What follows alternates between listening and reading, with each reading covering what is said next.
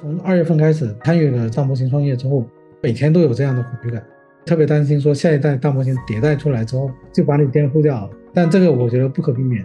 但即便就是有这样的担忧，还是要立刻下场去做，是吧？是的，而且你先做，对这个 AI 有最深理解的人，可能你在这个过程里面转身是最快。很多人其实不可能用 ChatGPT 来解决他工作上的东西。现在的这种大模型的能力有点像电，未来大家都会通电，但是呢，其实大家需要的是电器。这里面有个很有趣的片段可以分享一下。我发现每个企业很有意思，每个大模型企业都会做小红书文案的生成。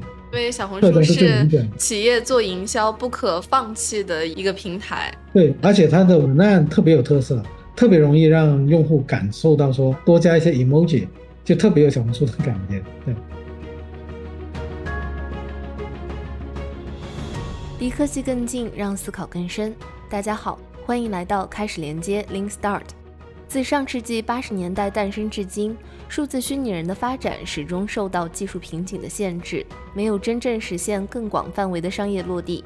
即便是今天，在短视频和直播带货里客串角色的数字虚拟人，也被很多用户吐槽过于僵硬、不真实，甚至出现令人毛骨悚然的恐怖谷效应。而随着大模型时代的来临，越来越多的企业投资人不再只关注数字人的外表皮囊。反而更注重其拟人化的灵魂。本期播客，我们邀请到三六零集团副总裁、N 世界负责人梁志辉，共同来聊聊大模型时代下数字虚拟人的畅想和实践。我们最近观察到，越来越多的虚拟数字人开始参与直播带货，而且是二十四小时全天无休这个现象，你怎么看？我们跟很多终端用户和同行其实都交流过，但中间呢，我们会发现几个问题。第一个呢，就是它的承担率很低。那为什么承担率很低呢？就是因为这样的一个数字人只是一个复读机，跟用户之间没有很强的互动。那第二个呢，其实平台也很不喜欢，因为很多用户在看这种真人直播的时候，你告诉我是一个数字人，用户是会投诉的，投诉多了，平台就会把它给下架。其实数字人上世纪八十年代就出现了嘛。梁总可以再给大家介绍一下数字人的这个历史发展，它经过哪些变迁？去年大家能看到的所有的数字人都有一个特征，它是影视公司在给大电影制作虚拟人机器人的一些技术。但说实话，我们当时没有走这条赛道，因为只要是从影视工业过来的技术，要去做 AI 改造是很难的。很明显的一个问题呢，是光追啊、动捕啊等等设备都非常贵。一般企业都用不起。第二个呢，是它产生一分钟的内容也特别贵，可能十万到五十万之间，它要花费大量的人力去建模、渲染，几百台机器才能够渲染出来这样的一个片子。这种呢，就属于是影视级的数字人。后来呢，其实大家也在通过 AI 改造数字人，大家会发现，人其实眼睛是很重要的。那眼睛是灵魂之窗，数字人很难去替代一个真人。很难用 AI 去作假，但大家找到一个很巧妙的路径，就是整个东西它就拍，拍完之后呢，就是它只用 AI 来生成你的嘴。很多人在看一个视频的时候，他都会关注你的眼睛，但是嘴上的这个东西呢，只要开合开合，语言能够跟上，其实就 OK 了。那这个呢，就一下子就火了。今年的很多企业其实都具备克隆数字人的能力。这个过程里面呢，我们还发现一个问题。很多企业是不敢拿这样的数字人去进行一个直播带货的，因为他没有情感，他所有说的话都是平铺直叙，所以很多场景底下呢，只会让这个数字人呢去介绍一些知识，那就可能比我光拿着背后去当收音机这样去听的效果会更好一些。大模型时代来了之后，数字人会有什么新的趋势吗？我们会看到数字人开始有了自己的灵魂，有了自己的记忆，有了高级的推理能力和快速的反应。举个例子。我们做了一个诸葛亮之后呢，我们第一个问他的问题，问他如果在三国时期你有 iPhone，你会怎么改变你的在赤壁之战的这个战略和打法？我们会发现这个效果会非常好，它能够基于三国的语言和三国的典故来回答这个问题。他会告诉你说，我在三国时期有了 iPhone，我就可以更好的去做侦查，跟将领更好的进行沟通，而且呢，它是完全用古文跟你交流的。过去我们去读书，实际上是说从书的第一页读到最后一页，但我从来没有机会跟这个诸葛亮、林黛玉或者孙悟空能够做一个开放式的自由对话。那在这种场景底下呢，我可以把诸葛亮、苏格拉底和其他的一些历史名人把他拉到一个群里面，跟他们去讨论一些哲学上的问题，跟他去讨论一些我们生活上遇到的一些问题。这个突然让我想到，我们以后可能在上大学或者上中学、小学的时候，这个课件可能都不一样了。老师可能直接就把虚拟的数字的这些形象请到课堂上来，来跟同学们对话。这个可能会培养出不一样的一代，就还蛮有想象力的。之前我们在谈虚拟偶像的时候，其实还是很注重那个皮囊嘛。我们都会说，我们希望把数字人做得越漂亮越好，越传神越好，对吧？但是现在听起来的话，我感觉，比如说你们在做数字人的时候，更强调的是说把灵魂注入到这个数字人里面，让他拥有身份背景，甚至是自己的一些风格，这是一个趋势吗？是的，过去在用大模型的过程里面呢，我们会说大模型会有这么一个缺点，很多的大模型其实它只有几分钟的记忆，只有那个四千字的 token，说多了你会忘，那你肯定是没有自己的灵魂的。什么是灵魂呢？实际上是说。你从出生的第一刻到目前，你经历过的所有事情，你所有的输入可能都是跟这种图像、听觉所转换的这种文本语义能够结合起来的。那我们看来呢，就说一个事情如果不能被语言描述，其实它有可能就不存在。但你能够把一个数字人的交流过的内容能够留存下来，在这种场景底下呢，其实它才有机会形成它的灵魂。而且呢，目前来说，大模型的这种推理能力已经到了一定程度了，所以在这种场景底下呢，基于过去的很多的这种交流信息，它会有很多一些推理出来的结果，能够让这个人会变得越来越聪明，或者越来越多愁善感。那每个人可以形成不一样的这种性格。上一波元宇宙的热潮当中，我们其实本来也是预期企业能够利用虚拟人啊这样的概念啊，能够达到一些比较好的营销效果。但是实际上，其实我们觉得好像营销效果也没有达成预期。那大模型这一波出来之后，会有什么新的机遇吗？我觉得这一次大模型跟上一波元宇宙其实情况不太一样。元宇宙只是一个很好看的三维数字空间。但它不解决很多企业面临的一些问题。但是这一次大模型，大家会发现说，它已经非常接近一个高中生或者大学生了。在这种场景底下呢，它做一些特殊化的训练，可能它甚至会超过很多的大学生和一些工作很多年的这样的一些员工。所以呢，其实我会觉得说，以后每个企业都可能会有自己的大模型，因为以后的训练成本啊，建设成本会大大下降，几乎接近是类似于跟摩尔定律一样。是所有的科技界会发生的一种场景，但是怎么样利用好这样的一些大模型？因为我们会发现，很多人其实不可能用 ChatGPT 来解决他工作上的东西，他需要的还是一个专有化打造的大模型和专有化的应用。现在的这种大模型的能力有点像电，未来大家都会用电，但是呢，其实大家需要的是电器。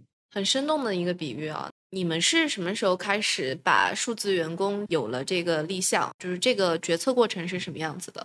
我们大概是二月份开始布局要做大模型，是因为 ChatGPT 的爆火吗？三月份的时候会发现 ChatGPT 特别难用，你要去记很多提示词，像一个编程专家这样去写它的 prompt。那最后我们会发现，啊，有几个产品启发了我们。其实人需要的是说，能够把一些复杂的概念藏在背后，用最简单的语言、最简单的交互方式来完成他真正要完成的一些任务。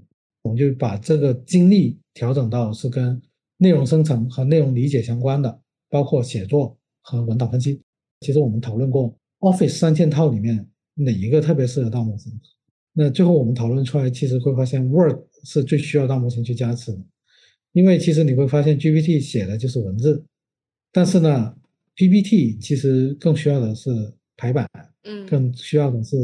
这个外观对审美，但这个事情其实大模型没有太好的解决方案。很多人很卷的去做 PPT，其实拼的不完全是里面的内容，而是它的排版。那最后我们会发现，其实你选择解决什么问题，是不是能够充分发挥这个大模型的优势，这也是非常重要。你让这个大模型去学会怎么模仿人一样去做这种 PPT 的排版，那这个事情我觉得有点舍本逐末。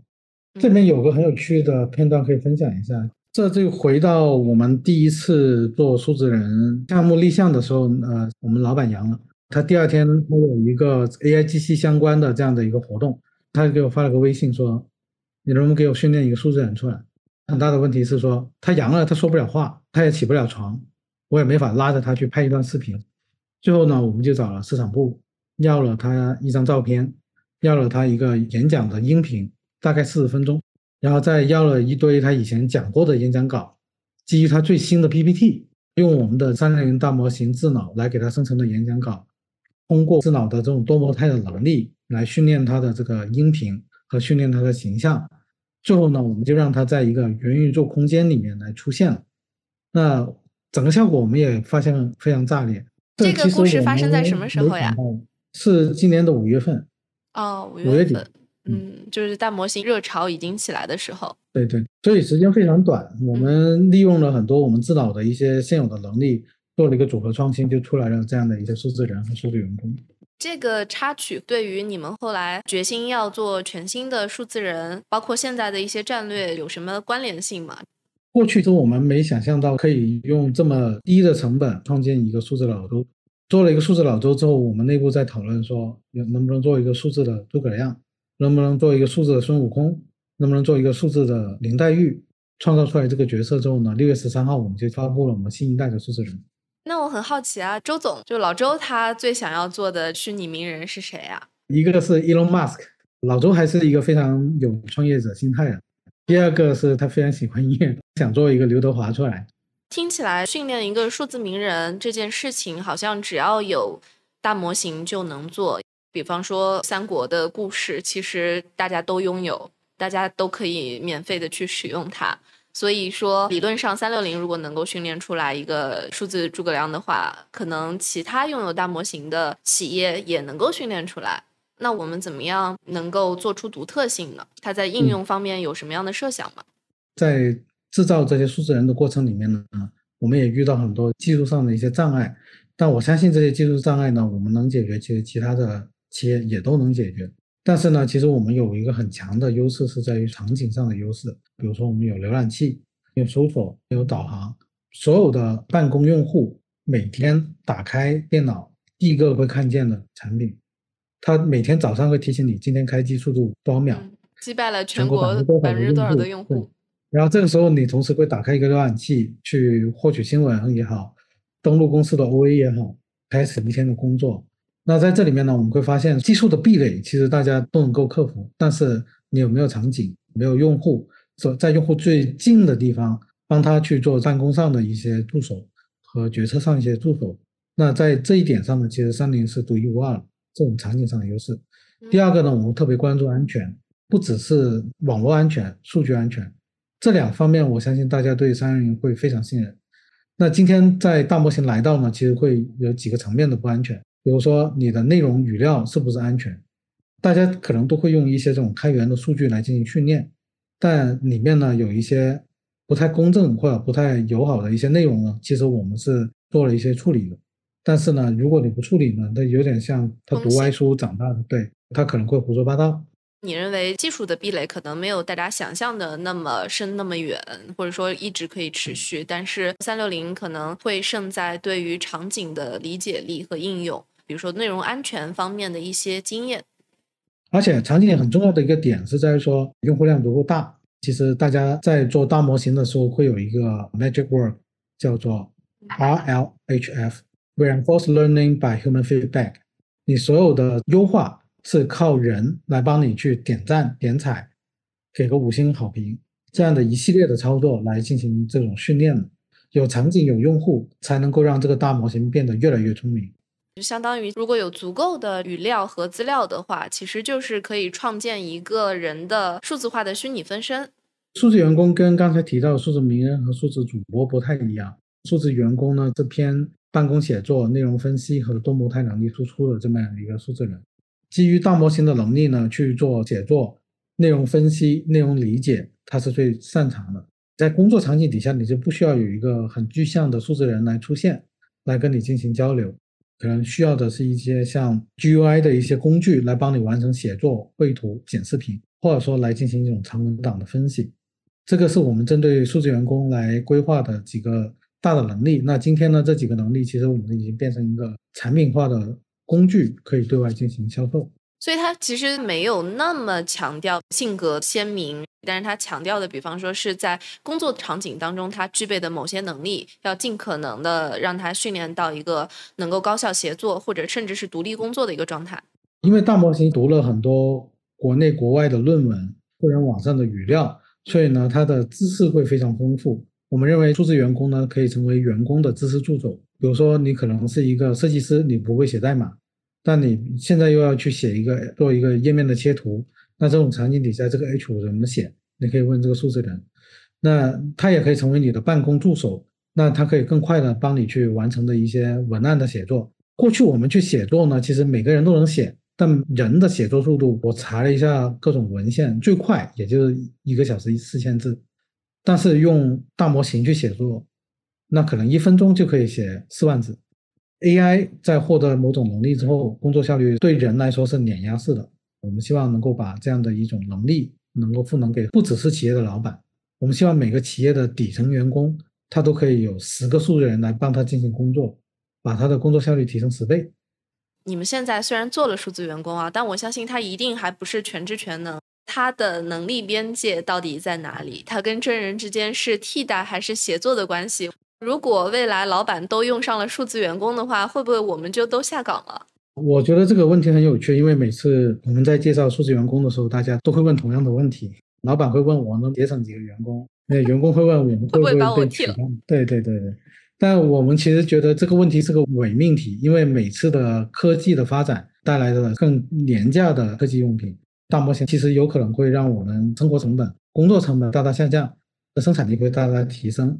以前大家可能都开马车，现在有了汽车之后，整个社会并不会失业率更高。不开马车，你可以去做开车的人、修车的人、造车的人。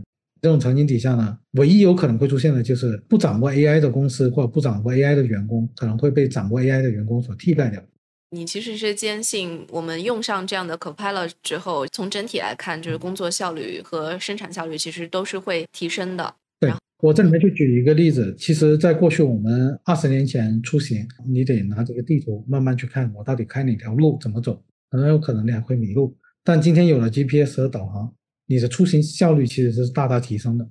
所以现在的 Copilot 的能力，是不是相当于一个导航？就是说我可能不能一秒钟你摁一下这个键，我就立刻到那里，但是它可以大大节省你到那个终点的时间。它能帮你提升你工作的效率，但它还不能替代你。是的，前几个月有几个项目特别火，包括这种 Auto GPT、Baby AGI 等等的一些项目，他们尝试用这种 GPT 来做主驾驶。但是我们在内部去讨论呢，会觉得主驾驶现在是特别不靠谱，很多工作上它的容错性没那么低，它对这个准确性要求很高。在这种场景底下呢，其实一个副驾驶的模式会更好，就是。让这个机器来生成一个文稿，但我可以改。技术没到绝对的安全之前，其实它更应该做的是一个副驾驶模式。这个也是我很想讨论的一个话题。明明大模型的能力还没有到能够替代人的地步，但是老板们已经往前跑了两百公里去思考，我要如何利用这个想象当中已经非常高的能力，来尽可能的压缩我的成本，然后去挤压员工更高的效率。我觉得这个可能才是一个更大的问题，需要给所有的管理者提前打一些预防针，因为这个可能是我嗅到的，我觉得比较危险的信号啊。我专门在很多的这种微信的公众号、小红书里面去找数字员工这个关键字，最后呢，我发现谁在做数字员工呢？两类，一类的实际上是在做 RPA，相当于我让数字员工去订一个会议室，去订一张机票，这个东西呢，我就很纳闷了，我就心想，本来请一个助理也没多少钱，那何必大炮打蚊子，让大模型来去帮你去语音订票？我觉得它没有商业价值，它也没有真正解决用户的一些问题。第二个呢，有很多的数字员工其实只是让一个三 D 数字人穿得像一个数字员工，只解决了知识问答的事情。我觉得这两种方向都不是我想要的。我希望利用大模型的这种生成能力。今天我们看到所有都是生成式 AI，那我们希望结合它最强的部分，发挥它最牛逼的地方，去干我们最需要的，比如说市场营销啊，或者说公文写作啊这样的一些很具体的一些问题。经过测算，其实这个成本也确实是能够降低的。是的，其实很多企业它不可能花上百万成本，只解决了一个助理就能解决的问题。我们其实都看到了大模型的能力迭代速度非常的快嘛，所以我们也会假设它未来的空间其实会是巨大的。这样的能力其实让企业都是很向往的。但是基于当下的一个发展趋势来说的话，企业真正用上大模型可能有哪些顾虑或者是难点呢？训练成本和使用成本上呢，其实大部分企业是吃不消的。我们观察到很多人其实是不会写提示词。一个会写提示词的这个用户，可以把一个六十分的大模型用到变成九十分，但是不会写提示词的人，可能把一个六十分的大模型变成三十分。这个给我们一个很大的启发，就是说。你还是要降低用户的这种学习门槛，让他用最自然的人的语言来去进行交互。最后呢，我们会发现一个现象是说，A 一百的机器很贵，但是呢，会用 A 一百的人更贵。那我们就做了一个判断，实际上是说，很多其实企业是需要租用大模型，而不是去构建一个私有大模型。那在这种场景底下，我觉得 SaaS 的逻辑是通的，所以我们就往 SaaS 这个方向去做我们第一轮的建设。但后续我们会把很多的这种私有化部署的能力也会释放给一些大型企业。那企业场景可不可以直接使用像 ChatGPT 这样子的通用大模型呢？它的信息只更新到二零二一年，搜索的能力非常弱。那你提一个问题，它去搜索一下，结合搜索结果进行回答。那我们会发现这种东西呢是解决不了很多企业的问题。有些企业的内容甚至都不会在公网上去出现。那你能不能把你的信息喂给 OpenAI？让 OpenAI 给你去做这个预训练，或者说知识库呢？那这个事情对于很多企业来说不会愿意的，因为它信息更新不及时，他也不了解你的企业，不了解你的产品。很多时候这种胡编的问题、胡说八道的问题，基本会杜绝很多企业去使用公有大模型的一个情况。其实周鸿祎周总也提到，垂直大模型是他认为的未来的创业机会嘛？那您能不能？结合具体的实践来举例，数字员工它可以解决哪些大模型行业、企业和专业垂直化的问题？在 SaaS 的版本里面，我们选的一个很重要的点就是跟市场营销相关的，因为它是一个共性的需求。今天大家要去企业要发展，都得学会直播带货，都得学会做小红书文案。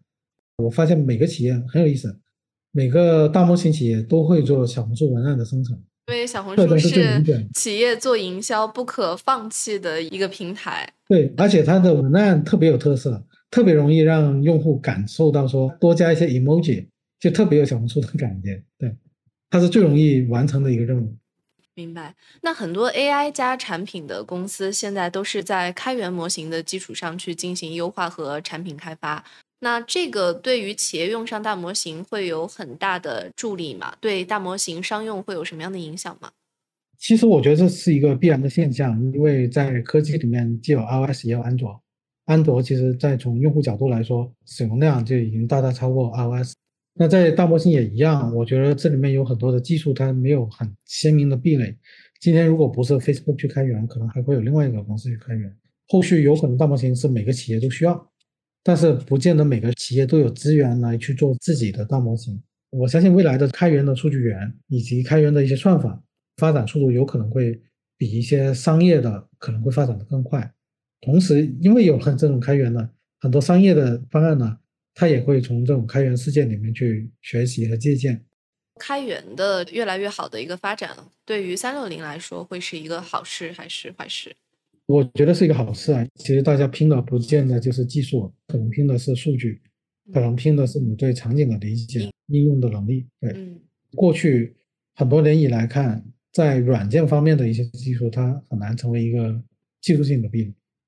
那最后一部分，我们来聊一聊商业化。其实还是周总他提到的，今天投资人其实更关心的是大模型的产品化、场景化和商业化嘛。那目前我们三六零大模型加持的数字员工，它的商业化进展有没有达到你们预期？从客户的热情来说，是超过我们的预期了。但确实，我们的这个叫做商业化的长是很短。我们很多销售还在学习什么是大模型。大模型能够解决什么问题？今天跟你交流的很多信息，我跟我们的销售也进行了很多轮的培训。最后大家其实会发现，得得先了解这个东西，才能一步一步的对外卖。但确实我们看到，无论是员工还是老板，对这样的一个 AI 工具还是非常受欢迎。大家都在问能不能给我延期，就我今天每天收到的最多的信息就是我账号过期了，能不能给我再延一下？市场需求至少是能够感受到的，这个非常旺盛。这里面我觉得很鲜明的现象就是说，六个月前其实大家在关心国内有没有企业能做出来 OpenAI 这样的一个大模型，那现在结果都做出来了，大家在关心大模型有没有应用，能不能跟一些行业能结合，能解决一些实际的问题，而不是让它去做奥数题，去做基础从容的一些能力。那再往后呢，我觉得大家会更关心是说，你有了这个技术，有了这种应用之后，能不能赚到钱？我们现在每天被各种人在问，明年你能赚到多少钱？今年你能赚到多少钱？这个状态会持续很长一段时间。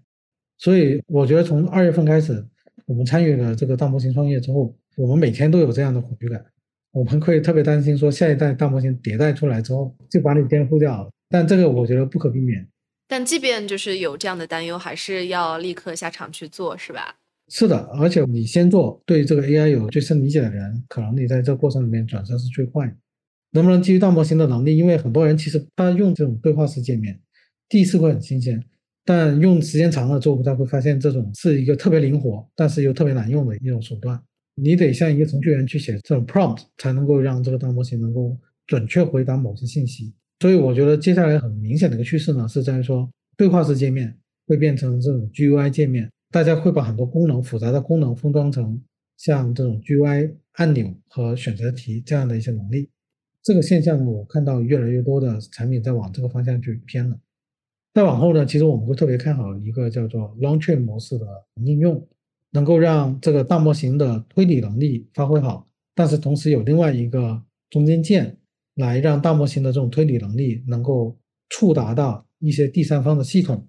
能够调用一些第三方的一些服务，能够让大模型真正获得眼睛、耳朵、嘴巴等等的一些能力，让它获得更多的多模态的输入，能够让这个大模型的这种规划与执行能够真正的去应用到一些第三方系统上去。那我觉得后续的很多围绕着 Long Chain 模式的这样的一些应用的开发，可能会是未来业界的一个潮流吧。以上就是本期播客的全部内容了。感谢大家的收听。如果你喜欢我们的内容，欢迎把开始连接 Link Start 推荐给更多的朋友。这档知识圆桌栏目会以直播和播客的形式和大家见面，也欢迎关注视频号极客公园。在这里，我们每周都会邀请各行各业的嘉宾，畅聊时下热点的科技的商业议题。如果你有感兴趣的、想听的主题，也欢迎在评论区告诉我们。感谢大家的收听，我们下期再见。